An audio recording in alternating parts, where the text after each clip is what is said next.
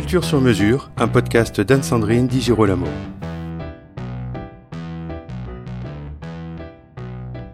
Nicolaos Arnoncourt, Le baiser des muses. Quel titre somptueux pour ce livre d'entretien publié aux éditions Actes Sud.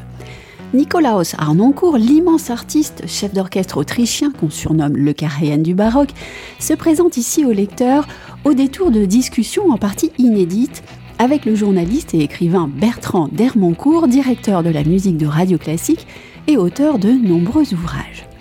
Avant d'entrer plus avant dans cet admirable livre, je vous propose d'écouter Nikolaus Arnoncourt. L'extrait est disponible sur la chaîne YouTube du Berliner Philharmoniker et l'artiste nous dit à quel point il n'approuve pas l'idée du best-of qu'on mettrait à la disposition d'un public peu ou pas à l'aise avec l'opéra.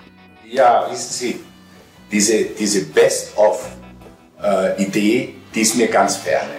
Aber das liegt an mir. Ich bin, ich finde, wenn jemand nicht vertraut ist mit der Oper, dann soll er sofort in die Schule gehen.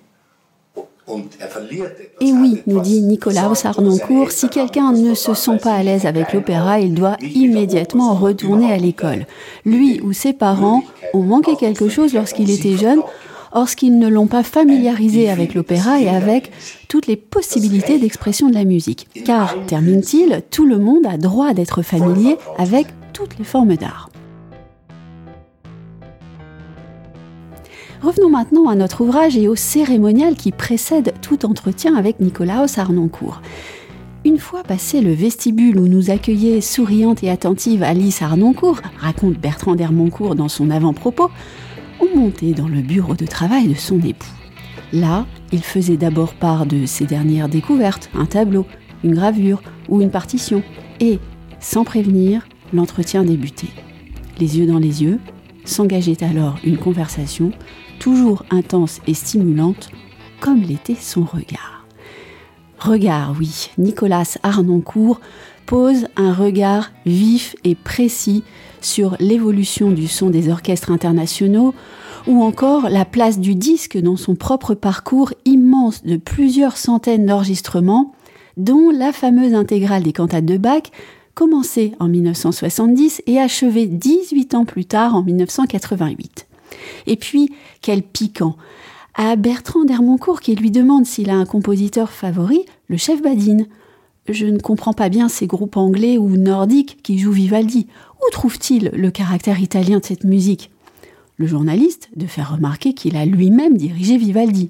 Et le chef de répondre Oui, c'est parce que je me sens très méditerranéen et j'ai toujours été en contact avec les chanteurs italiens. Le voilà l'artiste, parfois manquant de sérieux, souvent percutant. Il y a dans ce livre une lucidité sur la valeur profonde du travail de l'interprète, la permanence de l'être humain et une totale dévotion au chef-d'œuvre qui transcende le temps. Chacun, dit-il, doit suivre sa propre logique et sa vision de l'art. Quant à moi, je m'imagine mal changer de dentiste et aller voir un médecin du XVIIe siècle. Je n'aime pas Shakespeare, Michel-Ange ou Monteverdi pour leur époque, mais pour leurs chefs-d'œuvre qui transcendent le temps. L'homme change peut-être, mais une grande partie de lui-même est et restera toujours identique tant qu'il sera mortel.